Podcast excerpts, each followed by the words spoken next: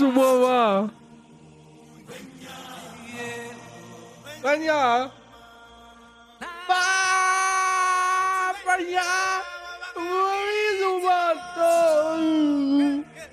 Also falls irgendeiner von Disney hier zuhört, das ist, hat absolut nichts mit euren Urheberrechten zu tun, was hier abgespielt wird. Das ist, äh, das ist eine Eigeninterpretation gewesen, die hat ein kleiner, ein kleiner Musiker bei uns im Kämmerchen eingespielt heute Morgen. Ja, hat er. Spontan. Hat er wirklich. Ja, hallo, ich, hallo Stay, schön, dass wir hier sind. Herzlich ja, ich muss, ich muss das jetzt mal Zuhörer. abbrechen. Ich muss das jetzt mal abbrechen hier. Ich hatte jetzt noch die ganze Zeit an nebenbei am Laufen. Ähm, das nimmt mich immer so mit. Ich wollte ein bisschen was Energischeres machen heute. Hast du eigentlich, apropos, wir haben die Aufnahme schon gestartet. Hallo Karl. Hallo. Hast du deinen Ausschlag überprüft? Ich Und ich habe- meine nicht den an deinem, an deinem Körper, sondern im, in der Software. Ich habe beide überprüft. Ich habe beide Ausschläge überprüft und es sieht ähm, äh, virtuell im Browser gut aus und beim anderen eher nicht so. Da sollte ich vielleicht mal zum Arzt gehen. Ja, das. Vielleicht solltest du mir auch mal ein Bild machen. Wenn Isa, wenn du da kein Bild von machen kannst, weil du nicht rankommst, soll Isa mal einen Schritt zurückgehen und die dann mal einfach ein großflächiges Bild machen. Was Ja, glaubst du eigentlich, wie viele, jetzt mal, jetzt mal, was glaubst du eigentlich, wie viele Menschen in Fernbeziehungen schon Bilder gemacht haben in wirklich unangenehmen Posen, um zu fragen, ob der Ausschlag da normal ist? Uff, ich werde, ich werde eine Zahl sagen und es wird deutlich mehr sein. Ist das normal, wenn das so aussieht und dann kommt so ein Bild? Ja, ja, ja. Ist das normal, wenn das so aussieht und dann Was einfach. ist das denn, eine braune Blume? Nee, nee, das ist keine, blaue, das ist keine braune Blume. Ist das ein Furunkel? Was ist, was ist das? Du bist doch, du hast doch, du kennst doch deine Mutter, die ist der Ärztin. Kannst du mal gucken lassen? oh mein Gott, oh, da gibt es bestimmt Telegram-Gruppen voll. Voll. Oh Gott, nein. Voll mit diesen, mit Es diesen gibt Sachen. dunkle Orte in, im Internet, wo du, wo du auch ärztliche Beratung bekommst, die du eigentlich nicht bekommen solltest da. Ich glaube ja, ich glaube ja, Ja. dass, dass, dass Menschen wie Gerd Postel, aber, aber so Gerd Postels Leid, weißt du, so die Leute, die, die Leute, die ganz gerne Doktor wären, aber nie promoviert haben, Nee, äh, ist Gerd aber, Posteleit für mich ist, ist ganz klar jemand, der Heilpraktiker ist und sagt, er ist Arzt. Nee, das ist schon, das ist, also das ist schon, äh, das ist schon Gerd, Gerd Postel äh, der Neuzeit. Aber ich meine so jemanden, der, der eigentlich schon ganz gerne auf Doktor tut, aber nicht die Eier hat, das, äh, das an einer, an einer echten Klinik zu machen, wie Gerd Postel, Mhm. der da einfach sich ein paar Sachen zusammenfälscht und dann einfach mal die psychosomatische Behandlung äh, äh, revolutioniert. Ähm, also sagt er laut, laut eigenen Aussagen. Ich kenne mich da nicht aus. Sondern die mit Gerd Postel Light meine ich die Leute, die, die in irgendwelchen Internetforen unterwegs sind und da so tun, als, als seien sie große Doktoren. Und dann, und dann so, so, ein- so ein eigenes Google-Spiel daraus machen. Das sind so ein Ach so, gut, auch die dann, die, das sind also die, die auf gutefrage.net Genau. antworten, oder was? Genau, glaubst du, da sind echte Ärzte oder was? Nee, auf keinen Fall. Das sind nur Leute, die sagen, ich bin Doktor. Das ist wie Das ist dann so ein Typ, der, das ist so ein Typ, der, äh, kennst du dieses, dieses Bild von dem Typen, der die ganzen, äh, der irgendwie 1000 oder 6000 Wikipedia-Einträge gemacht hat? So ein Typ ist das. Ja, ja, ja, genau, genau, genau. Die, die, die, die, der sich äh, ordentlich was darauf einbildet, dass er bei Wikipedia ein bisschen. Wobei, die, es gibt Wikipedia-Warrior, die wirklich hart sind, wie Andreas Kemper zum Beispiel. Kennst du Andreas Kemper? Nee, sagt mir gerade nicht. Andreas Kemper ist Soziologe und den, also der ist bekannt geworden durch die Aufdeckung, äh, also die wissenschaftliche Aufarbeitung der inhaltlichen Überschneidungen von äh, Mr. Höcke und Landolf Ladig, einem, einem, einem bekannten Neonazi. Adolf Lahr.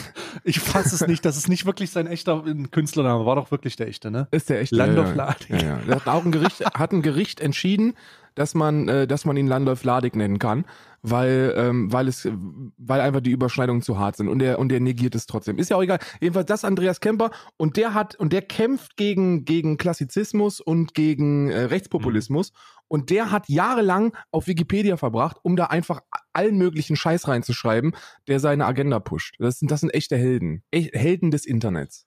Echte, Hashtag echte, echte, echte Helden. Der hat übrigens, falls ihr, das ist mein, das ist mein ähm, YouTube-Tipp des Tages, der Woche, Mhm. das ist ja Podcast, der, mein YouTube-Tipp der Woche, der hat äh, zwei Interviews mit Thilo Jung gemacht bei Jung und Naiv. Und äh, Andreas Ludwig Kemper. Ladich jetzt oder was? Nee, nee, nee, Ah, nee, Andreas, Andreas Kemper. Kemper. Und äh, die sind sehr sehenswert. Da geht es um Klassizismus, da geht es um äh, Landolf Ladig, um die Beginne von der AfD, wie ist die AfD überhaupt zu dem geworden, was sie jetzt ist und warum ist Höcke ein Faschist. Das sind so die, das sind so die Themen und das ist echt gut. Also das gibt eine, geht, geht eine, eine heftige Empfehlung raus von mir. Ja, ja, das auf jeden Fall. Aber apropos Empfehlung, ich muss mich entschuldigen. Ich habe mich vorhin schon entschuldigt, aber ich muss mich auch bei den Leuten da draußen entschuldigen, die das hören, die das vermutlich das zweite Mal hören. Weil Karl, wir haben versprochen, wir wollten es nicht nochmal machen, aber ähm, wir nehmen den einfach im Triple. Wir haben so wenig Zeit und verplanen unseren Tag so un ungeschickt, dass wir wieder in einem Livestream aufnehmen. Wir sind wieder live gleichzeitig. Ich habe hier wieder Leute, die, die mich live belästigen. Und damit meine ich nicht nur dich, sondern auch die Leute im Chat, die halt Sachen reinschreiben, die, ähm, die, die, ihren Beitrag dazu geben, die ich heute auch wieder gekonnt ignorieren werde, die mir aber dafür trotzdem Geld in den Rachen schieben werden. Ja. Und ich, ich, es ist, es ist geteiltes Leid ist halbes Leid, darum informiere ich dich darüber. Ähm, es ist, es ist, es tut mir leid, wir haben es wieder nicht hingekriegt. Ich habe vorhin, ich habe Karl geschrieben, habe gesagt, lass uns das jetzt machen. Aber Karl war halt noch an der Côte d'Azur. Und, und ich war wirklich ich hab, noch unterwegs, ja. Ja, und äh, dann habe ich, dann hat er geschrieben, ich bin jetzt bereit, ich bin jetzt bereit. Und ich so, ach scheiße, jetzt ist aber mir, ich, ich wollte jetzt eigentlich noch mal äh, die, den, den, ähm, den Tankstand von der Rakete überprüfen. War gerade auf dem Weg nach draußen und das hat dann halt einfach nicht gepasst. Und jetzt sind wir wieder live im Stream und machen das so. Es tut mir leid. An alle Beteiligten. Besonders an, alle. an dich, Karl. Ja, ja, an alle. Ich möchte, ich habe ich hab kurz vorher, weil du gesagt hast, Moment, da dachte ich mir, okay, machst du einen Stream und guckst mal, was du, was du, ich möchte was zu sagen. Äh, zu ähm, zu äh, äh Fertig-PC-Placements. Oh Scheiße, jetzt oh, weil Scheiße, du hast Karl, ja du hast ja du hast ja gesagt, dass dass, dass äh, Montana Black 88 der deutsche äh, Universalgelehrte und, und also auch, man kann ihn schon als Kulturgut bezeichnen, die was, sich was gewarnt hätte, dass da ja. sehr viel, sehr viel Unsinn käme aus der Zuschauerschaft. Und ich ja. muss sagen, ich hatte ja jetzt auch äh, ein Jahr lang hatte ich ein Placement mit einem mit einem Fertig-PC-Hersteller. Und oh. danach habe ich gesagt, okay, es reicht jetzt auch, die, der, der Markt ist ausgeschöpft. Und ich finde das gar nicht so schlimm, dass die, dass die einem das ständig so vom Kopf knallen, dass das teurer ist. Weil das ist einfach nicht die Zielgruppe. So, du musst dir überlegen, dass das Internet existiert aus Menschen, die sich profilieren wollen mit Fähigkeiten, die sie im realen Leben nicht haben. Und dazu gehört eben auch das perfekte Zusammenbauen von PCs. Das heißt, wann immer du sagst, man kann hier einen PC fertig bauen, hast du den Klaus, der in seinem Leben noch nie eine Grafikkarte in der Hand hatte, der dir dann aber schreibt, also das geht auch viel günstiger, wenn man sich die Einzelteile zusammenbaut. Ihr könnt mir das auch zuschicken, ich baue dir das.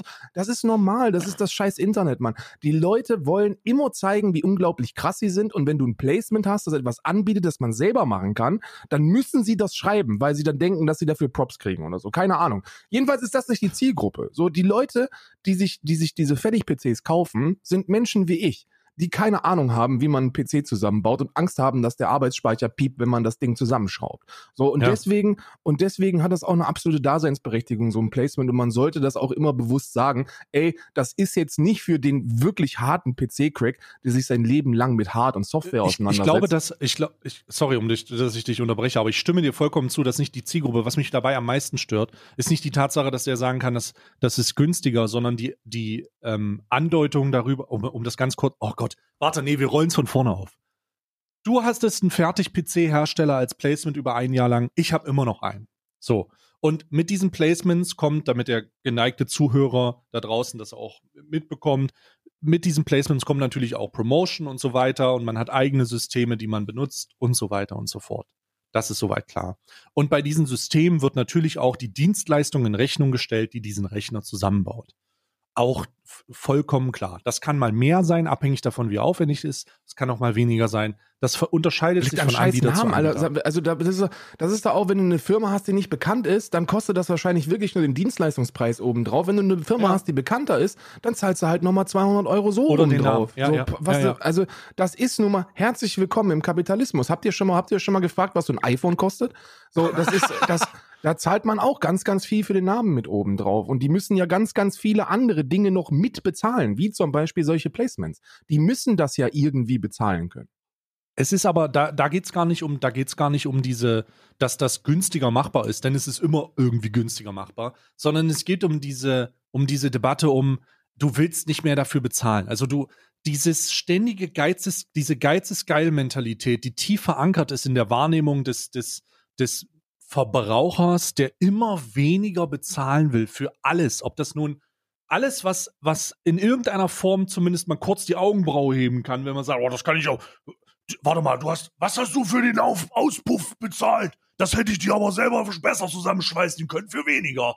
So, das ist dieses, oh Gott, ja, dann, Ist aber auch, ist aber auch Das- ein, ist ein Produkt unserer, unserer Gesellschaft, ne? Oh, Geiz ist geil ist ja für viele lebensnotwendig. Das darf man nicht vergessen. Aus so einer privilegierten Friedrich Merz gehobenen Mittelschichtposition von uns beiden kann man sagen, ja gut, 7000 für einen Fertig-PC, das, das, das ist kein Thema. Aber zahl mal 7000 Euro für einen, für einen PC, wenn du ein Normalsterblicher bist im Angestelltenverhältnis oder so. Das Ja. muss man dann auch verstehen. Also Geiz ist klar. geil, ist schon in Ordnung. Und dass die Leute auch immer so ein bisschen ihren, ihrem, ihrem Frust äh, ähm, frei Lauf lassen, wenn sie dann solche Angebote sehen, das ist auch verständlich. Da muss man einfach cool mit umgehen, glaube ich. So, das ist normal. So, wenn ihr, wenn ihr meckern wollt über zu teure Preise, und da gibt es ja wirklich Hersteller, da gehört Mifcon jetzt nicht dazu, aber es gibt Hersteller, die wirklich dreiste Dinger dahin bauen. So, die, die, die, die packen wirklich dreiste Preise an ihre Kisten dran.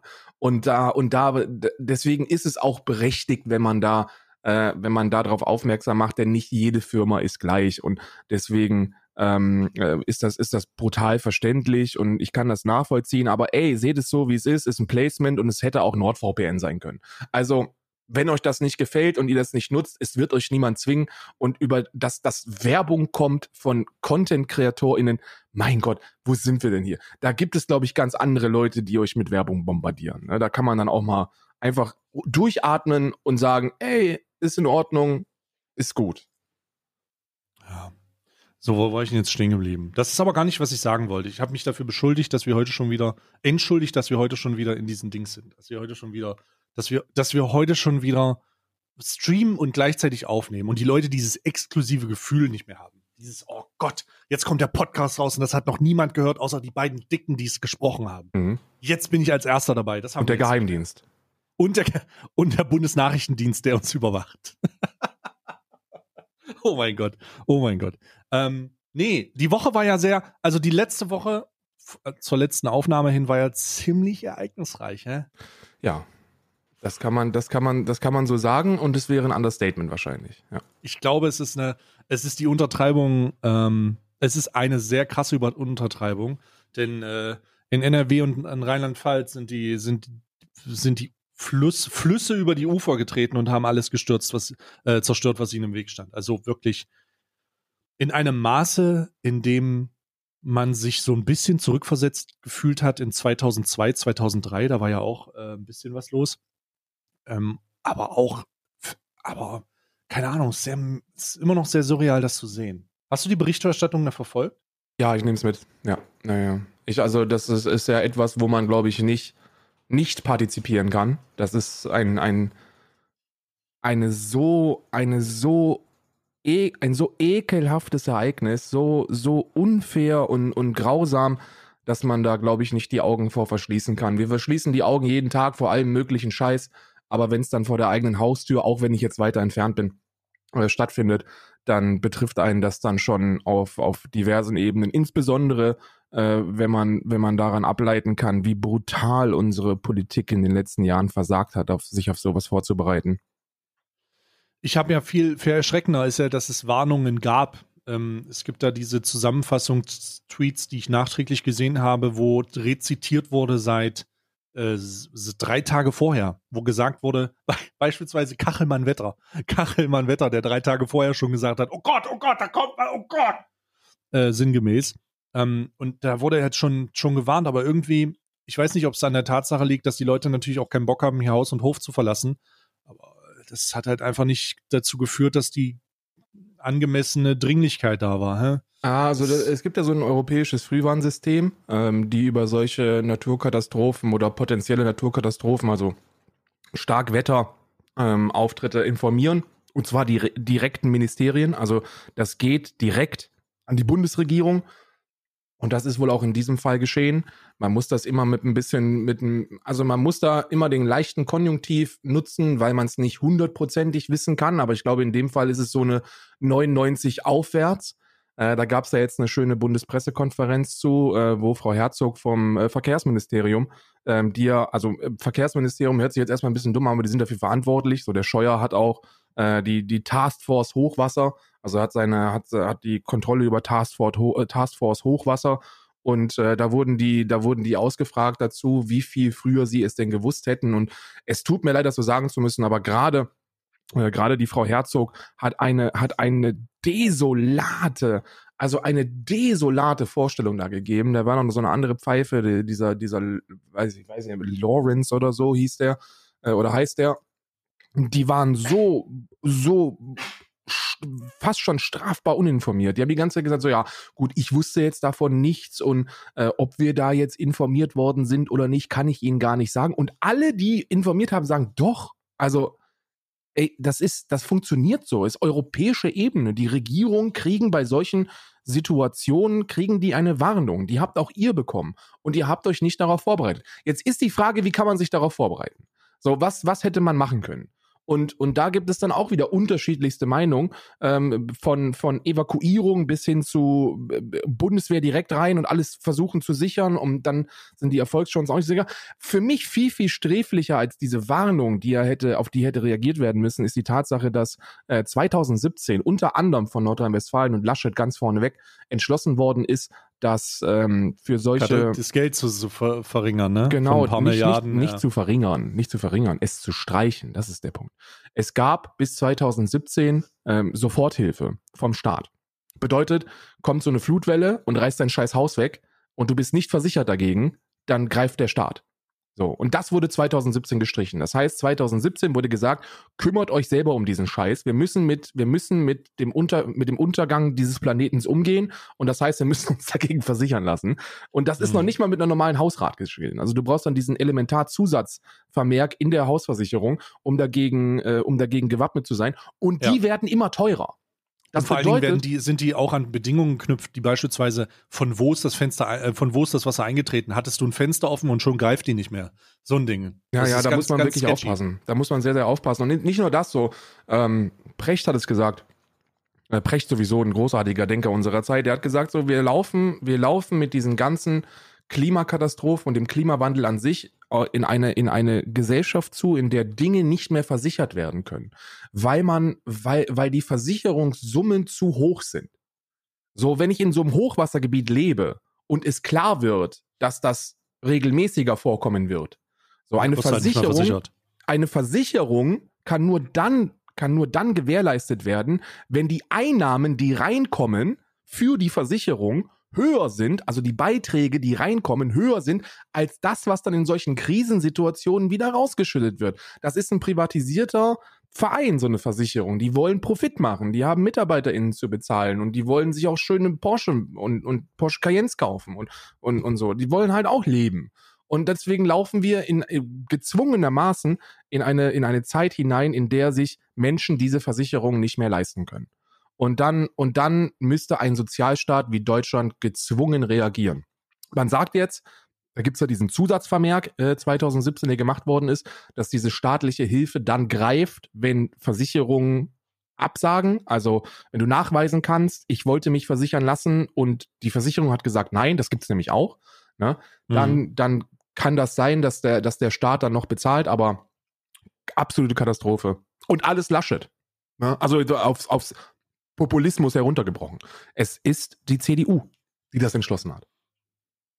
Ja, ich habe also ich habe ganz am Anfang während dieser Berichterstattung halt viel geguckt, was was da so was da so los ist und habe zum Glück weniger ähm, die diese politische sofortige Verantwortung wahrgenommen. Das heißt, ich finde es immer ein bisschen doof, wenn das gerade stattfindet und das erste, was passiert, ist, dass man sagt, ähm, dass man den politischen Gegner mit der Keule der Verantwortung eins überzieht.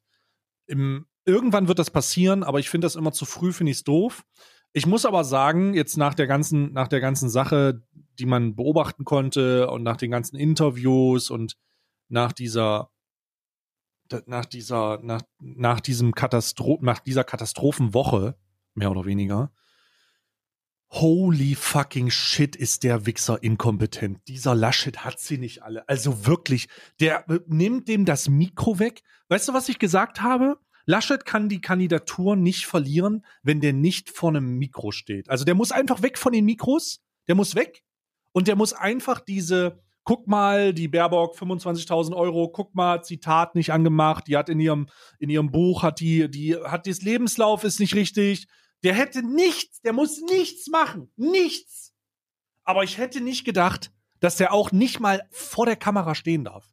als ich das Videomaterial gesehen habe, ja, vom Bundespräsidenten, wo der im Hintergrund mit seinen CDU-Gang, mit der CDU-CSU-Gang im Hintergrund so ein paar lustige Witze über einen Reporter, der am Boden liegen macht. Ich habe gedacht, ich verliere die Fassung. Ich hätte es nicht, ich fass es nicht. Ich fass es nicht. Ich fass es nicht. Und dass der immer das Gleiche sagt. Ja, wir als Bundesland NRW haben ja schon am meisten von allen fürs Klima. Alter, halt die Schnauze jetzt. Nee, das stimmt, das stimmt.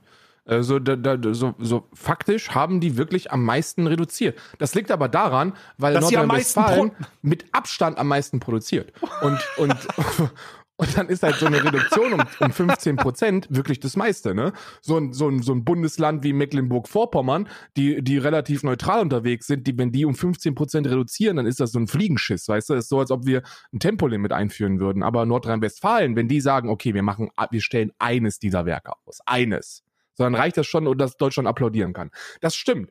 Und ich, ich persönlich ich persönlich bin froh darüber, dass der äh, hinter Steinbrück äh, aufgenommen worden ist, wie er sich kaputt roffelt. Aber für mich war das jetzt nicht so gravierend. So andere Dinge sind sehr, sehr viel schlimmer, als dass er da hinten steht und, und sich einen zusammenkichert. Weil, sind wir mal ganz ehrlich, so, da, da, es, das ist nur öffentlicher Auftritt. So, der öffentlich, dass er öffentlich dabei aufgenommen wird, ist beschissen, dass er das im, im, im, im Kleinen macht. Steinmeier, Entschuldigung, nicht Steinmeier. Ja, ja. Äh, dass er das macht, ist, äh, ist, ist klar. Ist auch verständlich, kann er auch machen, ist mir scheißegal, ob du darüber lachst oder nicht. Aber äh, äh, du solltest dich dabei filmen lassen. Und das zeigt einfach, wie inkompetent dieser Mann ist. Äh, viel, viel gravierender finde ich die inhaltlichen Widersprüche, die er in den letzten sieben Tagen hat von sich gelassen. Auf der einen Seite betont er stets, wie wichtig ihm das Klima sei. Auf der anderen sagt er dann, äh, äh ja gut, aber nur wegen so einer Flutwelle kann man da jetzt nicht das ganze Parteiprogramm stürzen. Dann wird er damit konfrontiert, dass in dem CDU-Parteiprogramm kein ausreichender Klimaschutz vorhanden ist. Und dann sagen sie, ach komm, jetzt hört doch mal auf. Und das muss man ja erst mal sehen und so. Und alle ExpertInnen auf diesem gottverdammten Planeten werden dir sagen, dass das, was die CDU vorhat, nicht reichen wird. Das wird nicht ausreichen. Das ist das Gleiche, was in den letzten 16 Jahren passiert ist. Man gibt ein bisschen und schiebt es dann aufs Ausland. Was der Laschet übrigens auch super kann. Ne? Der Laschet stellt sich beim WDR vor eine Kamera und sagt dir in die Fresse, während er in den Flutwellen drin steht. Oh ja Gott, gut, also das bringt ja jetzt auch nichts da, da als, ich, ich habe heute Oh, sorry, ich habe gerade die Verbindung äh, verloren. Für die, nicht, nicht, dass wieder wer meckert. Äh, wiederhol nochmal den letzten zwei Sätze. Der Laschet sitzt vor der Kamera beim WDR. Der Laschet sitzt vor der Kamera beim WDR und, äh, und, und sagt dir, während er in der scheiß Flutwelle drin steht, dass die Bundesrepublik Deutschland da allerdings nichts machen kann, wenn China nicht mitzieht. So, das ist, das ist, das ist so, das ist so unfassbar pietätslos auf so vielen Ebenen, dass ich, dass, also, dass ich wirklich sprachlos bin. Und dann bin ich aber froh auf der anderen Seite, weil das bedeutet nämlich, dass, äh, dass, selbst, dass selbst Menschen, die sich eher weniger mit Politik auseinandersetzen und eher mehr auf diesen populistischen Entscheidungszug äh, äh, sind, ähm, wahrscheinlich auch nicht mehr ihr Kreuz bei der CDU, CSU machen werden. Ja, also diese, dass, dass man so also wo, wo das Kreuz dann am Ende gemacht wird, jetzt mal, das jetzt mal dahingestellt, aber das ist eine, also das ist eine für die, für die Wahl an sich eine unheimlich bezeichnende Reaktion, die einfach dem einen oder anderen vielleicht nochmal sagt, Bruder, guck dir den, guck, willst du, willst du tatsächlich, dass die Reaktion sinnbildlich dafür die repräsentative Reaktion des Bundeskanzlers ist? Ist das der, ey, jetzt mal ganz ehrlich, ne? Jetzt mal ganz ehrlich. Wir wünschen uns wahrscheinlich dann alle Mutti zurück und alle meckern hier und da und dass der Olaf Scholz das mit dem fucking Cum-Ex-Scheiße und so, der ist natürlich auch ein bisschen weird. Und vielleicht findest du auch Annalena Baerbock doof. Aber willst du, dass dieser feixende Gnom im Hintergrund, während tausende Leute ihre Existenz verlieren, Menschen gestorben sind und der mit seinen CDU-Kollegen über einen lustigen, kommt ein Pferd in die Barwitz lacht, willst du, dass der der Typ wird? Are you fucking kidding me? Come on. Ja, ja. Come on. Willst du wirklich, dass jemand, der anderen Menschen vorwirft, dass sie ja den, dass sie ja einen Kurzstreckenflug geflogen wären, ähm, dann aber im Hochwassergebiet äh, im, in den in den A8 Diesel einsteigt, so es tut mir leid. Das ist eine eine Witz, eine ein eine ein, ein Witz von einer von einem Politiker und viel klarer kann, kann es Angela Merkel auch nicht machen. Ne? Mutti ist ja auch jemand, äh, der sehr, sehr viele Sympathien trägt und ich glaube, sehr, sehr viele Stimmen werden ähm, potenziell an die CDU, CSU gehen, weil sie Angela Merkel gar nicht so kacke fanden. Und äh, Angela Merkel hat sich äh, während der Katastrophe als allererstes mit äh, Ministerpräsidentin Dreier gezeigt in Rheinland-Pfalz ähm, von der SPD und eben nicht und eben nicht mit Laschet in Nordrhein-Westfalen. Und sinnbildlicher kann es nicht sein. Da, da liegt viel zu wenig Fokus drauf. Ich weiß nicht warum. Normalerweise ist das etwas, wo sich alle Zeitungen und Berichterstattungen drauf, drauf stürzen sollten, weil klarer kann man es nicht machen. Klarer kann es Angela Merkel nicht machen. Ja, es war schon das, der, der, das Problem. Ich glaube, das Problem hinter dieser Sache ist die Tatsache, dass zu viele Sachen gleichzeitig passieren. Wenn nur das passieren würde, also wenn ein Ereignis stattfinden würde und sich die Solidarität der Bundeskanzlerin nicht mit dem Kandidaten der eigenen Partei äh, zeigen würde, dann würde das klarer sein und man würde, ähm, man würde das deutlicher signalisieren, besonders in erster Instanz. Aber so ist halt die, dieser, dieses Misbehavior oder die, dieser, dieser Lachanfall als oberste Priorität durch alle Medien gejagt worden und daraus ist es nicht so aufgefallen. Ja, das Einzige, was da aufgefallen ist, ist, dass die ähm, Mutti den äh, Bild, die Bildredakteurin äh, zusammengefaucht hat, die dann irgendwie während, während einer Frage jemanden interviewen wollte. Und dann hat sie gesagt, ey, die ist schon ein scheiß Bild, halten Sie aber deine Fresse. Also, und die hat das nicht so gesagt, aber sie hat das gemeint. Ja, naja.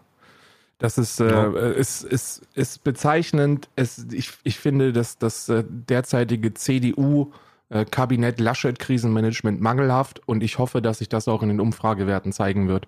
Und so traurig das alles ist und so bestürzend äh, äh, das auch sein mag, kann man unterm Strich sagen, äh, vielleicht, vielleicht ist es der Anstoß, der gebraucht worden ist, um, ähm, um für Veränderungen zu sorgen. Weil ich glaube, ohne Veränderung wird das wirklich sehr, sehr böse ausgehen. Und zwar nicht für uns und vielleicht auch noch nicht für unsere Kinder, wenn wir denn welche haben werden, aber für die, die danach kommen.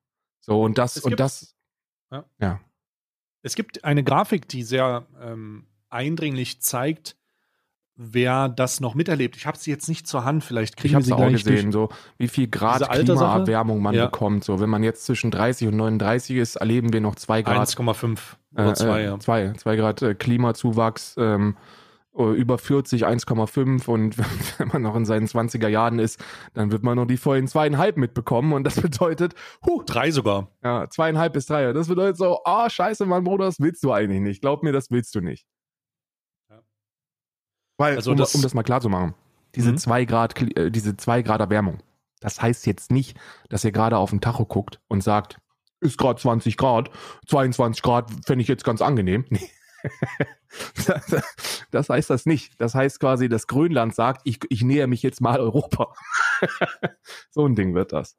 Mhm. Äh, das ist, ähm, ja, das ist nicht schön. Das ist, das ist, das ist alles andere als schön. Und da wurde schon, so lange wie es, wie es äh, MeteorologInnen gibt und so lange wie es auch äh, KlimaexpertInnen gibt, wurde davor gewarnt, dass Klimaerwärmung, dass, Klima, dass die Klimakatastrophe, der Wandel, den wir erleben und den wir erzeugen, den wir mit verursachen, dass der dafür, dafür sorgen wird, dass Pole schmelzen, dass äh, diese Unwetterkatastrophen häufiger auftreten werden, weil ja, auch das, was die AfD und auch viele Leute der CDU, CSU sagen, dass das ja normal ist, was da gerade passiert in Nordrhein-Westfalen, Rheinland-Pfalz, Sachsen und vielen anderen äh, Bundesländern, das ist normal, aber es kommt eben sehr viel häufiger. Es ist begünstigt dadurch. Es ist absolut begünstigt und und und und äh, ähm, mitverantwortlich dafür, dass das passiert und es wird häufiger passieren. Ja. Dadurch, dass die, also um das, um das mal konkreter zu sagen, dadurch, dass die Pole schmelzen, ähm, halten sich solche Tiefdruckgebiete oder solche extremen Wetterverhältnisse halt einfach stabiler und öfter über solchen, über, über Landstrichen, die dann halt verheerende Zerstörung mit sich bringen, was man halt da auch sieht. Ja? Und das ist ganz klar eine Konsequenz des Klimawandels. Ähm, da geht es weniger um die Tatsache Klimaerwärmung, oh, es wird ja gar nicht wärmer, es schneit auch. Nee, darum geht's gar nicht, sondern es geht um die Extremwetterverhältnisse. Die Extremwetterverhältnisse. Und da hat übrigens auch ähm, Angela Merkel, die gefragt wurde von einem Spiegel-Journalisten, ähm, dass äh, was jetzt ist, sind das direkte Auswirkungen der Klimaerwärmung und äh, oder der, der, der Klimaveränderung, ähm, hat sie ähm, gesagt, im Detail ist das natürlich nicht am einen Ereignis festzumachen, aber die Masse von den Ereignissen, und da ist sich die Wissenschaft einig und sie hört auf die Wissenschaft, ähm, äh, sagt, dass das natürlich auf die Klimaveränderung, Klimaerwärmung zurückzufolgen ist. Und das ist, äh, das ist die Konsequenz. Die wir tragen jetzt die Konsequenz. Und vor allen Dingen tragen wir die Konsequenz von vor 20 Jahren. Wir tragen sie nicht mhm. von, das ist keine, wir haben das gestern gemacht. Und das ist dieses, das ist die, das Kernproblem dieser ganzen Sache. Und auch die, äh, die, das, woran wir scheitern werden, meiner Ansicht nach. Aber das Kernproblem an dieser ganzen Sache ist nicht, dass wir etwas ändern und das morgen hilft. Das Kernproblem ist, dass wir etwas ändern und das in 20 Jahren vielleicht besser wird. Nicht so, nee, das man sollte nicht sagen, dass es besser wird. Man sollte sagen, wenn wir jetzt etwas tun, ist der Planet in 40 Jahren noch belebbar. Das, das, ist eigentlich die Formulierung, die man treffen sollte. So, wenn man, wenn man jetzt ein bisschen, bisschen langsamer auf der Autobahn unterwegs ist, ne, so, dann ist das nur, ah, ist ja nur 3% oder 1,5. Ja, ja, ja, ist alles richtig, aber wir sollten überall sparen, wo wir können, denn das bedeutet einfach, dass wir diesen Planeten bewohnbar lassen. Und äh, dann gibt es jetzt zwei Optionen. Entweder wir haben Milliarden von Euro auf unserem Konto und können uns irgendwann mit äh, Elon Musk auf den Mars schießen lassen in so eine Kuppel. Oder aber wir sorgen dafür, mhm. dass, das, äh, dass das potenziell nicht so katastrophal wird, wie es werden kann, wenn, ähm, wenn wir so weitermachen wie bisher. Und da bedeutet es leider auch, und es tut mir wirklich leid, das so massiv sagen zu müssen, dann bedeutet das einfach für die Bundesrepublik Deutschland, dass wir Vorbild und Vorreiter sind. Ähm, wir können uns nicht darauf verlassen, dass andere Länder auf demselben Maß, Maß äh, im selben Maß mitziehen werden. Wir können uns aber auch nicht damit entschuldigen, nicht zu machen, weil China ja nicht, China macht sehr, sehr viel, das nur mal vorneweg, ne, das ist, die haben ganz andere Probleme. Aber was, was diese Klimaneutralität betrifft, ist China auf einem guten Weg was andere Sachen angeht, nicht. Äh, ne, äh, Ni hao, meine Freunde da draußen, ne, Eurasien kommt. Äh, die, die Sache ist nur, wir müssen insbesondere für Europa Vorbild sein. Wir müssen anderen europäischen Ländern zeigen, so funktioniert es. Wir müssen in Technologien investieren. Wir müssen, wir müssen das tun, was wir aufgrund unserer Wirtschaftskraft können. Nämlich für, für, für Dinge sorgen, die, und, die unser Leben besser machen, die unseren Planeten bewohnbar halten und das dann eben ins Ausland importieren. Technologien.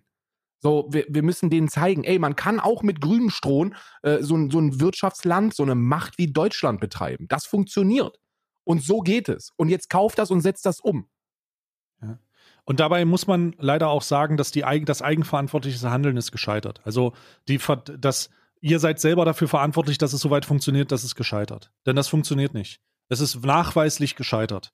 Es wird nur noch über Regularien, Restriktionen und äh, ähm, politisches, äh, politisches Engagement umsetzbar sein, ohne Lobbyismus und ohne das Interessen der Wirtschaftsvertreter da komplett mit einbeziehen zu lassen, weil jedes Mal, wenn die, wenn Gesetze verabschiedet werden, jedes Mal, wenn äh, wenn Regularien eingehalten werden müssen und sich Lobbyverbände mit gigantischen Geldsummen bei schmierigen Politikern bedienen, und das andersrum auch, dann äh, werden wir werden wir Lücken haben und werden wir Sachen haben, wo Leute mit Profit und dem kapitalistischen Grundgedanken halt einfach ähm, das Maximale rausholen wollen und das können wir halt nicht mehr. Äh, man muss die Grenzen des Kapitalismus eingestehen und wir denke sind an dem Punkt, an dem wir sagen können, okay, ähm, es gibt da durchaus Schwächen und wir müssen diese Schwächen bekämpfen. Und äh, diese Schwächen bekämpfen bedeutet da halt einfach mal einen harten Cut zu machen. Wann das passieren wird und ob das passieren wird, wer weiß. Mal gucken, ja. Ähm, aber ich denke, es ist unbedingt erforderlich und das mit was ist unbedingt erforderlich, sich da nicht auf die Eigenverantwortung des Einzelnen, des Einzelnen zu verlassen. Ja. Weil wenn du sagst, ähm, ja, dann müssten, dann lass doch einfach mal das Auto stehen, wird das nicht funktionieren. Sondern ja, aber das kann auch nicht funktionieren. Da muss ja der Staat eingreifen. Jetzt ja. mal, lass doch mal einfach das Auto stehen. Ja, das würden wahrscheinlich sehr, sehr viele tun, wenn sie nicht für eine Strecke von Düsseldorf nach München 340 Euro bezahlen würden mit der Bahn. So, das mhm. würden die wahrscheinlich sogar machen. Können sie aber nicht, weil unser, weil unser gottverdammter öffentlicher Nahverkehr und auch der Fernverkehr absolut desolat und katastrophal äh, äh unterentwickelt ist. So, die Deutsche Bahn versagt einfach, Deutschland klimaneutraler zu machen. So, so die, die, die Reisen Langstrecke Langstrecke und Kurzstrecke mit den Öffis, die müssen einfach bezahlbarer und besser werden. Und das liegt in der direkten Verantwortung der Regierung. Weil nur wenn du den Menschen nicht nur gute, sondern bessere Alternativen vor die Fresse bindest, werden sie es nutzen. So sieht es nämlich mit der Eigenverantwortung aus. Wenn ich die Wahl habe, ob ich jetzt in meinem in meinem schönen Mittelklassen-Limousine äh, äh, Lamborghini. Lamborghini Mittelklassen Lamborghini der, Merz, der gute äh, der gute BlackRock Mittelklasse Lamborghini ja, ja, man kennt ihn. Ist auch ein Viersitzer wenn, wenn du da, wenn du da einfach mal ganz geschmeidig mit 240 auf der, auf der linken Spur nachts nach München bretterst, dann wirst du das jedes Mal tun, es sei denn, du bekommst eine Alternative geboten, die besser ist. Und dafür ist die Regierung verantwortlich. An sehr, sehr vielen Punkten mangelt es nun mal Deutschland an guten Alternativen. Ba äh, gehen wir weg von Bahn und gehen wir hin zu Busverkehr katastrophal. Gehen wir weg von Busverkehr und gucken, wie ist das denn für unsere RadfahrerInnen da draußen? Haben die denn vernünftige Strecken? Sind wir da auf dem Level mit, mit Amsterdam oder allgemein Niederlande, Brüssel, Benelux-Ländern? Sind wir da auf dem Stand? Nee, sind wir auch nicht. Wir sind was, wir, wir, Deutschland ist ein Land, in dem, in dem du dich in dein Verbrennermotoren betriebenes Auto einsteigst und Kippen holen fährst. Das ist ja. Deutschland. Das ist die ja. traurige Realität und da muss die Politik was dran machen. Eigenverantwortlich kann nämlich die Bürger in absolut nichts daran ändern, dass da keine vernünftigen Radwege sind, dass die Busstrecken äh, und, und, und Routen katastrophal sind und dass in eine Bahn zu steigen nur funktioniert, wenn du bei BlackRock arbeitest. So, das ist einfach die scheiß traurige Realität. Hm, ja. Ja, das ist, also, ich stimme zu. Ich stimme zu. Es muss sich was, es muss sich was bewegen und ich, es zeichnet sich ab. Und das ist, was ich vorhin gemeint habe. Diese Problematik ist halt so eine langfristige und schwer greifbare Problematik, mhm. dass ich das Gefühl habe, dass ähm, das Hangeln von Amtszeit zu Amtszeit halt einfach nicht reichen wird. Denn das ist immer so ein bisschen der Eindruck, dass Politik natürlich für die eigene Amtsperiode gemacht wird und dafür, dass man wiedergewählt werden will. Und äh, das wird halt nicht funktionieren. Es funktioniert halt nicht. Und wenn, solange das der, solange das der, solange das der Anspruch ist, solange das die, solange das die Idee ist dahinter, ähm, das nächste Mal wiedergewählt zu werden, weil man halt ähm, die, die Steuern 5% gesenkt hat und das alle geil finden, ja, wird halt nicht gehen. Wird halt einfach nicht funktionieren. Was willst also, du machen? Ja, also, also es ist, es ist nun mal so. Und da müsste es einfach Instanzen geben, die über, äh, also die über diesen Legislaturperioden der PolitikerInnen steht. So, ich kann das ja also auch. zumindest Ziele, Ziele, die ja, darüber ja, sind, Die, die man langfristig vereinbart, Ziele, die man, Ziele, die man langfristig, äh, wo man sagt, also neben Klimaabkommen, wo man, äh, worauf man, worauf man sich einigt, das Pariser Klimaabkommen, äh, wo man langfristige Ziele setzt, die aber auch, die aber auch irgendwo eine nationalere ähm, Bezug haben, ja. Aber obwohl ich wir frage, Alter, Europa, wie viel nationaler kannst du es da noch, kannst du es da noch machen, ja? Diese, dieser Verbund mhm. ist ja mhm. schon sehr engmaschig. Also, ah, Oh, fuck me, Alter. Ja, man müsste einfach verpflicht, äh, verpflichtende, bindende Abkommen treffen und zwar regierungsübergreifend. So, das, das macht natürlich dann diesen ganzen Wahlkampf ein bisschen schwierig, aber auch da mhm. muss man demokratisch mal die, Augen, die Eigenverantwortung ein bisschen zur Seite legen und sich einfach darauf beraffen, was wir benötigen, mhm. was wir dring, was wir dringlichst benötigen. Und ich propagiere hier keine technokratische Regierung oder so. Ich bin, Technokratie hat sehr, sehr viele Nachteile, weiß ich, ist in Ordnung, aber es gibt nun mal gewisse wissenschaftlich evidente Erkenntnisse, auf die wir uns einigen sollten. Und es gibt auch darüber hinaus sozialgesellschaftliche Erkenntnisse, über die wir uns vielleicht mal unterhalten sollten. Zum Beispiel, ob denn unser scheiß Bildungssystem aus dem Zweiten Weltkrieg noch in Ordnung ist. So ist es denn wirklich noch in Ordnung, dass wir, dass wir Offiziere und Frontsoldaten ausbilden in unserem Bildungssystem? Oder, oder scheißen wir auf einen Haufen, der, der nicht mehr des Scheißens äh, wert ist? Wenn wir uns Bildungs, äh, Bildungsreform angucken, ist ein harter Cut, aber Bildung ist auch neben Infrastruktur eines der wichtigsten Themen in Deutschland. Für mich, in meinen Augen. Weil zukunftsorientiert funktioniert nur, wenn wir die bildungstechnisch formen, die dann das Leben weiterleben, das wir aufgebaut haben. Ja, besonders weil du halt auch keine einzigen Ressourcen hast, die du deutschlandweit irgendwie vertreiben kannst. Wenn du auf fossile Sachen zurückgreifst, das ist das Einzige, was du hast, deine Bildungselite, ja. die du halt aber leider verkommen lässt über die Tatsache, dass du das gar nicht mehr neu angehst und dir äh, immer wieder und, und immer wieder die durch Aufweichung dieser Systeme, diese Aufweichung dieser Systeme, damit du die Skala ein bisschen besser machen kannst. Also ähm, wenn du nicht in Bildung investierst, wirst du dich halt zukünftig von dem Wirtschaftsstandort Deutschland halt ein bisschen verabschieden können, ne? Die, die Weil ist halt nichts mehr da. Die, da musst du, da musst du auf so, da musst du, da, da musst du eben das machen, was die AfD macht. So, die AfD hat nämlich in ihrem scheiß Parteiprogramm drinstehen, dass, äh, dass, äh, dass Flüchtlinge nur dann aufgenommen werden, wenn sie promoviert sind. So, ne? Hast du einen Doktortitel und kannst was und kannst, und kannst dich ausbeuten lassen bei uns, dann darfst du kommen, aber ansonsten nicht. So, und deswegen, wie wär's denn mal, wenn wir, wenn wir anfangen würden, dieses komplett bescheuerte Bildungssystem nicht immer und immer und immer wieder neu zu reformieren? Denn was du gesagt hast, da muss neu, das muss mehr investiert werden es wird mehr investiert. Jedes Jahr wird mehr Geld in Bildung gesteckt. Nur an den falschen Ecken und Enden. Die Frage ist, muss ich ein beschissenes System mit G8, G9 reformieren oder sollte ich mir Gedanken machen, ob das System als solches noch äh, zukunftsgerecht ist? Und da ist der Punkt, in meinen Augen, auf gar keinen Fall. Das Bildungssystem hat sehr gut funktioniert für die Zeit, in der es eingeführt worden ist. Da brauchten wir eben ganz, ganz wenige, die Offizierskarrieren angehen und ein paar, die so gehobenere Dienste machen, aber ganz, ganz viele ArbeiterInnen. So, das war nun mal so. Und mit dem gleichen Scheißsystem sind wir immer noch unterwegs. Hauptschule, Realschule, Gymnasium. Und die Unterschiede, dass das eben nicht mehr zeitgemäß ist, die kannst du dir doch anschauen, wenn du dir, wenn du dir, wenn du dir einfach mal die Zahlen erblickst, wie viele Menschen mittlerweile Abitur machen. Was super ist. So verstehe mich nicht falsch. Ich bin niemand, der, der sich gegen ein Abitur ausspricht. Aber guck dir mal an, wie viele Menschen in den 70ern Abitur gemacht haben und wie viele 2021 Abitur gemacht haben. Und wie viele Menschen studieren wollen. Und wie viele Menschen das und jenes tun. So, das ist mhm. einfach nicht mehr zeitgemäß. Mhm. Ja, es ist, es, es ist aber auch so eine Myth. Also ich, ich finde es immer ein bisschen, vielleicht sollte man da mal konkreter werden. Es ist halt, es ist halt ein bisschen viel zu sagen, mach die Bildung neu, weil das so schwer, wieder so schwer greifbar ist. Ja. ja. Ich glaube, da ist es, wenn man davon spricht, sehr wichtig, dass man konkret, äh, äh, konkret sagt, ähm, was man da betreiben will. Ja, oder was man damit erreichen will. Ich Ganz konkret habe ich, hab ich, hab ich Vorschläge, die ich, äh, die ich in, in vier Jahren umsetzen würde. Ich würde, also Föderalismus. Dann hau einfach mal los, ich muss mich ganz kurz mein Headset-Akku wechseln. No alles klar, intended. alles klar. Föderalismus ist schön und gut und ich halte auch sehr, sehr viel von Föderalismus. Und Föderalismus hat auch eine, hat auch hat auch eine Daseinsberechtigung, nach dem Zweiten Weltkrieg dafür zu sorgen, dass eben gewisse Dinge nicht mehr passieren können, die damals mal passiert sind. Aber bildungstechnisch darf man nicht alles von einer Instanz zur scheiß nächsten schieben. Du darfst nicht sagen, ja, der Bund bestimmt XY und dann will das aber, dann kann das der Bund nicht machen, sondern macht das das Land und das Land will das dann aber auch nicht machen, also machen es die Kommunen und die Kommunen geben es dann auf die einzelnen Schulen. Da, so funktioniert das nicht.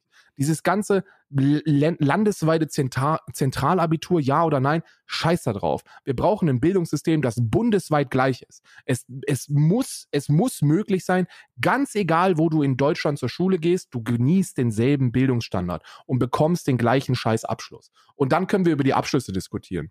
Sind die Abschlüsse noch zeitgemäß? Abitur, Realschule, äh, äh Hauptschule. Ist das noch zeitgemäß? In meinen Augen nicht. Wir können es aber erstmal so stehen lassen, denn was viel wichtiger ist, dass wir diese Leute, die diese Bildungswege bestreiten, ein bisschen würdig äh, beparken. Und das bedeutet mehr Lehrkräfte, bessere Konditionen für Lehrkräfte. Denn wir können über Lehrkräfte so viel meckern, wie wir wollen. LehrerInnen sind scheiße. Wer kennt es nicht? Und die haben sogar recht damit. Die allermeisten Lehrkräfte sind scheiße. Ich habe mir letztens mal überlegt, Stay, und ich weiß nicht, wie es bei dir war. Mhm. Wie viele Lehrer hattest du in deinem Leben? So roundabout. Oh mein Gott, lass mich da mal ganz kurz überlegen. Ähm, boah, sind's easy, easy 30?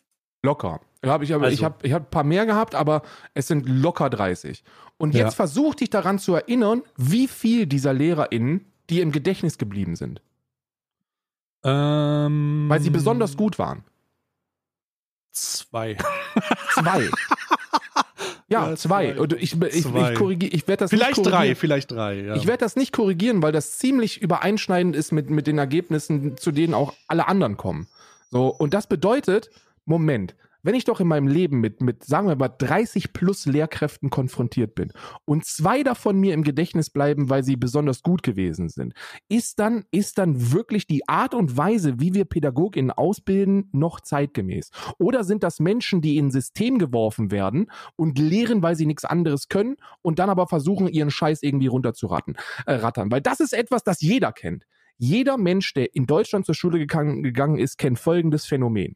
Ich bin in einem Fach gut, schlecht gewesen, eins von beiden. Dann hatte ich einen Lehrkraftwechsel und bin dann besser oder schlechter geworden. Ja. Und das schiebe ich ja. auf die Lehrkraft. Und dann kann man sich jetzt überlegen, Moment mal, das muss ja an den SchülerInnen liegen. So, weil die SchülerInnen, so gut, das liegt da jetzt, das kann ja nicht an, doch, es liegt an den Lehrkräften. Es liegt an den Lehrkräften, weil es jeder Schüler, jede Schülerin hat. Jeder Mensch, der in Deutschland zur Schule gegangen ist, kennt dieses Phänomen und dann muss man sich überlegen, liegt das jetzt an den SchülerInnen oder liegt das an den Lehrkräften? Und letzteres ist der Fall. Lehrkräfte müssen in meinen Augen begeistern. Wenn ich mich zurückerinnere an die Leute, wo ich gerne zum Unterricht gegangen bin, dann waren das die Menschen, die mich begeistert haben. die eine Art, die eine Sprechweise hatten, mich für ein Thema zu fesseln.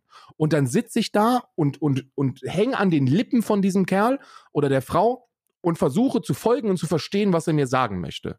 Aber in 99 Prozent der Fälle, in 99 Prozent der, der Unterrichtsstunden, die ich hatte, ja, sitze ich da und konnte dem nicht folgen. Hm, hm.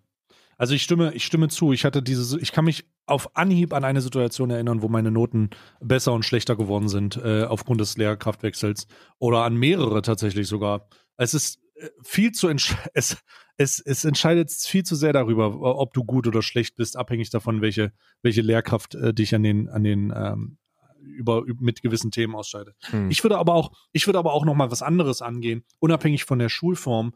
Ähm, ich, ich würde auch ähm, die mit, mit den, also mit der Fragestellung, ist, ist es denn unbedingt not, notwendig, hier so ähm, Hauptschule, ähm, Realschule, äh, Gymnasium, ähm, wie, wie man die Unterteilung macht und wie man damit arbeitet, würde ich auch an von den würde ich auch von den ähm, würde ich auch von Zeiten mal ausgehen, denn mhm. ich was mich immer am meisten abgefuckt hat, ist das Unf und das hat da habe ich nie verstanden, wenn du in der, wenn du in der ähm, siebten oder achten Klasse bist oder in der sechsten Klasse, warum zur fucking Hölle dein Unterricht um 7.30 Uhr losgehen muss. Ich verstehe es. Also das über diese, über Schulzeiten, über, über Schulzeiten brauchen wir gar nicht sprechen. Ne? Über also ich, kann, ich habe hab das verstanden bei jungen, jungen äh, Leuten, wo ich denke, okay, die müssen früh dahin, damit die von den Eltern noch hingefahren werden können, damit die zur, zur Schule können. Ja, so, so nach dem Motto. Ähm, so, und aber wo denn, wo ist denn dann die, die, wo ist denn dann die Begründung bei Leuten, wo die, wo man sagen kann, die, oder bei Kindern, wo man sagen kann, dass die ihren eigenverantwortlichen Schulweg gehen, äh, dass das, dass das nicht morgens um 5.30 Uhr, Bruder, morgens 5.30 Uhr äh, bei, bei es stehen irgendwelche, irgendwelche unmotivierten Schüler an irgendwelchen Haltestellen und versuchen dann in den, versuchen dann in die, in die, in die Schule zu kommen und schlafen in den ersten zwei Stunden ein, weil die überhaupt mhm. noch gar nichts wahrnehmen können. Ja. So, what the fuck? So Stunde null, so, what the fuck? Ja, ja, das ist absoluter, absoluter Schwachsinn, absoluter Schwachsinn. Du musst, Brecht hat da was sehr, sehr Gutes zu gesagt. Und zwar hat Brecht erst äh, vor 14 Tagen oder so, hat er, hat er öffentlich bekannt gegeben, dass sein Sohn jetzt auf eine Privatschule geht. So, und das wollte er gar nicht machen, weil, weil du kennst ja, wie es ist, ne? So, du kannst nicht auf der einen Seite von einer, von, von einem guten, für einen guten Bildungsstandard aller Menschen in Deutschland äh, sprechen und auf der anderen Seite dein Kind auf eine Privatschule schicken. In dem Fall war es aber so, dass wohl ähm, der beste Freund von dem Sohn von Precht auf eine auf diese Privatschule ging und er wollte da mit und das war seine Entscheidung und nicht und nicht die von von Precht und deswegen hat er gesagt, jo, ist in Ordnung. Und die Unterschiede, die er da festgestellt hat, sagt er, sind gravierend. Und der hauptsächliche oder der, der, der, der Hauptgrund, warum, warum das so ist, ist, weil du Lehrkräfte auf einer Privatschule dafür bezahlst, Wissen zu vermitteln. Du bezahlst die als Elternteil direkt dafür, dass sie deinem Kind Wissen vermitteln. In kleinen Klassenkonstellationen mit, äh, mit, mit sehr, sehr viel äh, Fokus auf den Einzelnen, auf die Stärken und Schwächen des Einzelnen. Und auf einer staatlichen Schule ist das nicht so. Da werden die Lehrkräfte dafür bezahlt, einen Lehrplan durchzudrücken. Und so traurig das ist, du orientierst dich da in den meisten Fällen immer an dem, an dem schwächsten Drittel der Klasse. Die, die am schwächsten sind in einem Fach, bekommen den Hauptanteil der, der, Aufmerksamkeit. Ja, ja. Und die, die es so gut verstehen, kommen halt durch, schreiben ihre Dreien und Zweien. Und die, die ganz vorne sind und besser als die Lehrkräfte, die versauern einfach. Und da, und da fragst du dich wirklich, können wir damit können wir damit etwas erreichen. Insbesondere, wenn wir uns überlegen, dass immer mehr Menschen aufs Gymnasium gehen, was ja gut ist. Das ist ja ein, das ist ja nichts Schlechtes. Ich sage ja nicht, ja, geht, geht mal lieber mehr auf Realschulen oder so. Ist ja Schwachsinn. So ist ja, ist ja, ist ja gut so. Aber Du musst dich, du musst dich fragen, ist das noch zeitgemäß? Oder kann man da etwas ändern? Und ist das bezahlbar? Und alle, die sich darüber Gedanken machen und das versuchen irgendwie hochzurechnen, die kommen auf den, die kommen auf den Gedanken, ja, das ist bezahlbar, das ist machbar, aber wir müssen investieren und zwar in den richtigen Bereichen und das sind die Lehrkräfte. Die Lehrkräfte. Was ich gerade gesagt habe, ähm, wo du, wo ich dich gefragt habe, wie viele Lehrkräfte dir als positiv in Erinnerung geblieben sind, das heißt natürlich nicht, dass alle anderen schlecht gewesen sind. So an die Nee, schlechten. nee, einfach nur die, die ja, herausgestochen ja, haben. an die schlechten erinnerst du dich auch. Ne? Also du, Ja, du hast ja, dann auch so ja, ja. ein, zwei Lehrkräfte in deiner Schullaufbahn, die so scheiße gewesen sind, dass sie dir in Erinnerung bleiben. Und der ganze andere Teil ist dir egal. Und das, und, aber, aber die Frage, die ich mir stelle, ist, ist das gut, dass die dir alle egal waren? So, Mhm. heißt das, heißt das, die war mir egal. Ich weiß noch nicht mal mehr den Namen der, der, der Lehrkräfte. Ist das dann etwas, wo ich mich frage, das war gut, das war, das war angemessen? Oder bedeutet das, dass die einfach etwas zu ihrem Beruf gemacht haben, weil sie einen Beruf brauchten? Die sehr, sehr guten, das sind nämlich die, die keinen Beruf ausüben, sondern berufen worden sind. Es gibt diese Menschen da draußen. Es gibt diese PädagogInnen da draußen, die geboren sind zu lernen. Und die sind super. Und davon brauchen wir mehr. Die müssen wir fördern, die müssen wir ausbilden und die müssen wir gut bezahlen.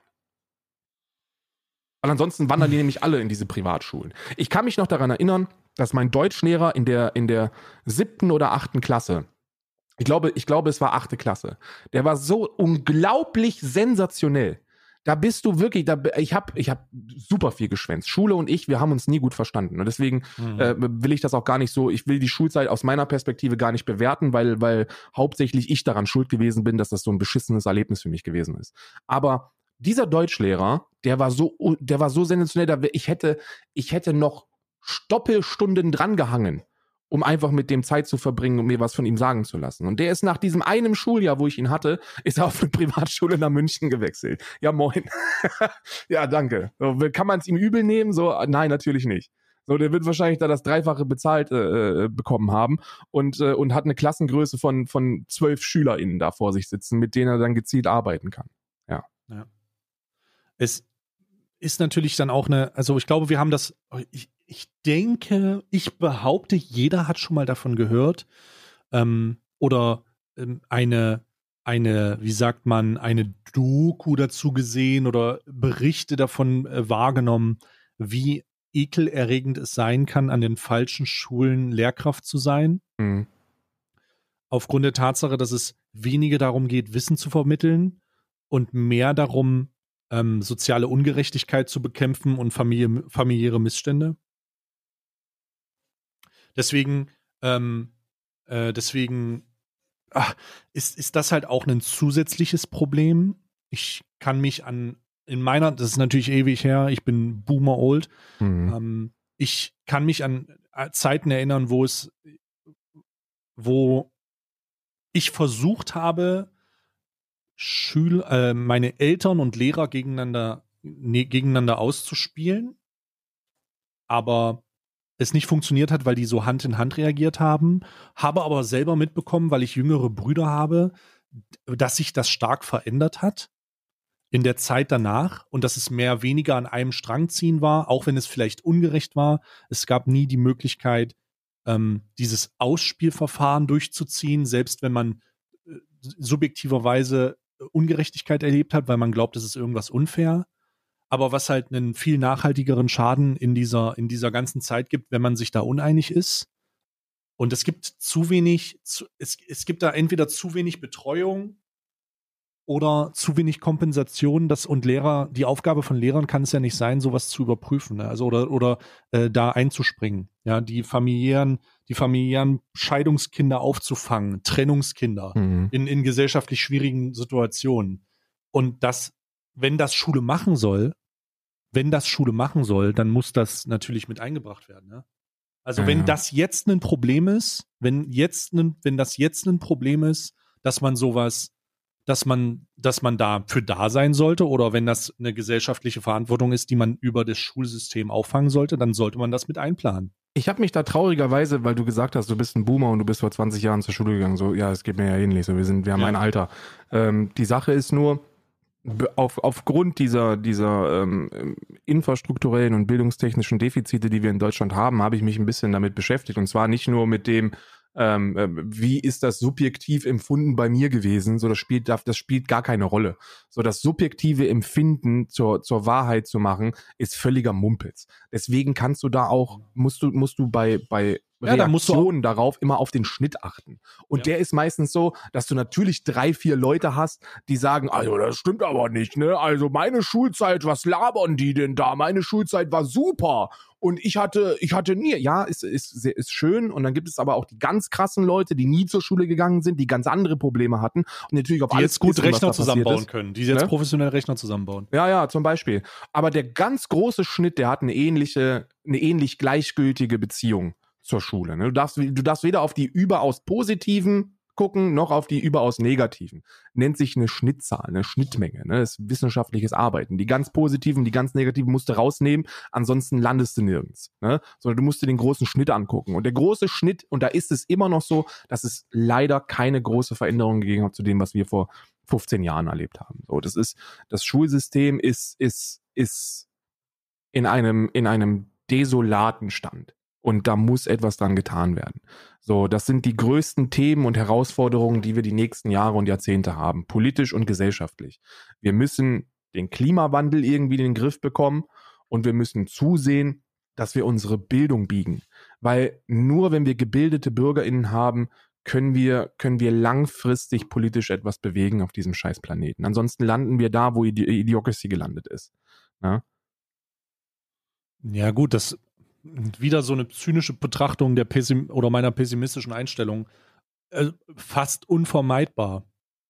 Also, pff, ich würde gern sagen, dass ich, also diese Herausforderung, dass diese Vorau Herausforderung besteht, natürlich, klar. Ich, ich bin, ich würde gerne die Handlungsfähigkeit der aktuellen Regierungsparteien besser finden. Aber wenn ich sehe, wie da unter anderem miteinander und gegeneinander gearbeitet wird, denke ich nicht, dass das, dass das geht. Ha? Also, dass, dass es funktioniert. Ja, ja. I don't know. Also wir werden Wahlkampf, vielleicht, ich, ne? Es ist ja, Wahlkampf. jetzt ist auch noch schwierig mit Wahlkampf und so. Vielleicht verändert sich das natürlich.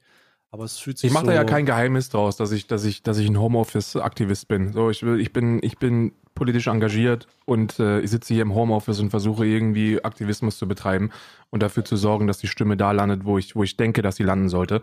Ähm, und das bedeutet, dass man natürlich gewisse Themen persiflieren muss. Aber die, die, die Alternative dazu ist, ach, so schlimm ist es doch gar nicht. Und dann muss man sich fragen, ist es wirklich nicht so schlimm? Hm. So ist, sind diese ganzen Themen wirklich Themenbereiche, wo man sich ernsthaft mit beschäftigen kann und dann am Ende sagt, ja, so schlimm ist es gar nicht. Und das glaube ich ist nicht der Fall. So, guckt mal nach Rheinland-Pfalz und nach Nordrhein-Westfalen. Ist es wirklich nicht so schlimm? Oder sollten wir unseren Arsch hochkriegen? Diskutieren wir derzeit darüber, dass 2035 VW aufhört, äh, Schmutzschleudern zu produzieren? Etwas, das die, wo, wo, wo wir sagen können, ja, aber die Automobilindustrie ist verantwortlich für so viele Jobs. Ja, Armin Laschet alleine 2017 hat so viele Jobs für erneuerbare Energien gestrichen, weil er das Projekt gecancelt hat. So, die Jobs sind da. Wir müssen sie, wir müssen sie schaffen. Das ist sowieso eine Herausforderung, die wir vor uns haben. Glaubt ihr, dass in, selbst wenn in 40 Jahren noch Verbrennermotoren produziert werden, dass das nicht eine Maschine macht? Glaubt ihr wirklich noch, dass da so viele Leute am Band stehen? Ja, so eine echte deutsche Arbeit ist auch Handarbeit. Nee, ist, am Arsch ist das Handarbeit. So, wenn eine, wenn eine maschinelle Hand das besser machen kann als die, als die Hand aus Mecklenburg-Vorpommern, dann macht das die Hand, äh, äh, die, Maschi die, die maschinelle Die ist. maschinelle Hand, ja. ja. Puff. So, ich wollte, wollte ich irgendwas, ich wollte, wollte ich noch irgendwas, irgendwas Positives, wir müssen irgendwas Positives sagen noch, Karl. Ach ja, ich habe was Positives. Ich habe was Positives. Ich möchte allen danken, die entgegen den ähm, katastrophalen Katastrophenhilfen der Regierung entgegengesetzt Hilfe geleistet haben. Ja. Nämlich alle, die sich engagiert haben, ob die nun 5 Euro in den Better Place-Topf geworfen haben, ähm, eigenständig äh, tätig geworden sind, äh, Leute unterstützt haben dabei, Streamer unterstützt haben dabei, wie sie ähm, Kampagnen starten. Ähm, die Gese also ich muss ganz ehrlich sagen, ich habe feels good Momente gehabt in dieser Krisenzeit aufgrund der Tatsache, dass Leute sich so unter die Arme greifen. Also wirklich krass. Es gibt Kampagnen über Better Place, wo sich äh, Leute beteiligt haben. Es gibt, äh, da wurden über 200.000 Euro gesammelt, die einfach den Leuten helfen sollen, in, in größter Not ähm, über die Runden zu kommen. Da wurden äh, Sachspenden gemacht, da wurden ganze, da wurden, da sind Helfer angereist aus, aus dem Umkreis und noch viel weiter, die äh, das, also es ist wirklich, das ist wirklich etwas sehr, sehr Beeindruckendes, etwas sehr Positives, dass in dieser, dass in dieser doch gespaltenen Gesellschaft, in dieser sehr gespaltenen Gesellschaft aufgrund von, aufgrund von unterschiedlichen Positionen, äh, von politischer Aufgeladenheit, Populismus und so weiter und so fort, dass man dann doch ähm, in der Nation so zusammensteht und sich die Hände reicht und versucht, sich da rauszuhelfen. Dass Leute, dass Leute ähm, von A nach B gehen und, und ähm, über Grenzen hinaus, um, um jemanden zu unterstützen, den sie eigentlich gar nicht kennen, einfach nur weil sie vom Unglück, weil sie wollen, dass dieses, Un weil sie denken, dass dieses Unglück unfair ist und weil sie da unterstützen wollen. Ähm, ich kriege gerade die Info, dass es über 795.000 Euro sind über die Kampagnen von uh. Better Place, was halt insane ist. Ja, also es ist wirklich sehr gut und dass, dass das durch alle Schichten durchgeht und dass man da auch sagt, ähm, ob nun digital oder analog, dass man da halt einfach Unterstützung leistet, das ist sehr, sehr bewegend. Also wirklich krass dass, die, dass, dass da die Gesellschaft zusammenhält, wo politische Ebenen vielleicht noch nicht schnell genug sind oder ganz und gar versagen. Und ähm, man, bevor man vor einem Mikrofon steht und irgendwelche Reden schwingt, dann einfach tätig wird, ob nun finanziell oder wie eben schon gesagt, das ist schon nice. Also sehr, das war wirklich, es ist wirklich sehr krass. Ja, Notsituationen schweißen, schweißen Völker zusammen, ne? Das ist, ja. äh, das ist äh, so und das ist auch gut so, dass das so ist. Dass wir das noch, dass wir wenigstens das noch nicht verloren haben. das ist ja. wirklich sehr, sehr ja, positiv. Ich glaube an die Menschheit tatsächlich in diesem Zusammenhang gerettet. Also wirklich sehr, sehr crazy. Sehr, sehr crazy. Okay, Karl, hast, hast du noch ein Thema? Ansonsten mache ich mein Buch der, der, des Talks zu. Ich überlege gerade, aber ich glaube, wir haben, wir haben heute wieder trotz der nicht vorhandenen Vorbereitung äh, genau eine Punktlandung äh, hingelegt. Ja, ist wieder wie so Gym, äh, hier ähm, Gymnasiast, Gymnasiast wollte ich, nee, nee, Gymnasiast hätte ich gesagt. Ich wollte aber irgendwas mit Sport sagen. Siehst du? Ah, ja, egal. Gymnasiasten heißt es immer. Gummi. Gummi. So, ich mache das Buch zu. Karl, ich danke dir für deine Zeit. Äh, das war Alman Arabica. Ihr findet uns auf Spotify, wenn ihr uns auf Spotify hört oder Apple Podcasts oder Podij oder überall, mittlerweile auch auf Twitch, wenn wir mal wieder, wenn wir mal nicht in der Lage waren, wenn wir mal nicht in der Lage waren, vorher aufzunehmen. Ähm, ich danke dir, Karl. Letzte Worte? Ich danke dir. Ich hoffe, ihr habt ein bisschen Spaß und wir sehen uns, wir, wir hören uns nächste Woche. Na klar.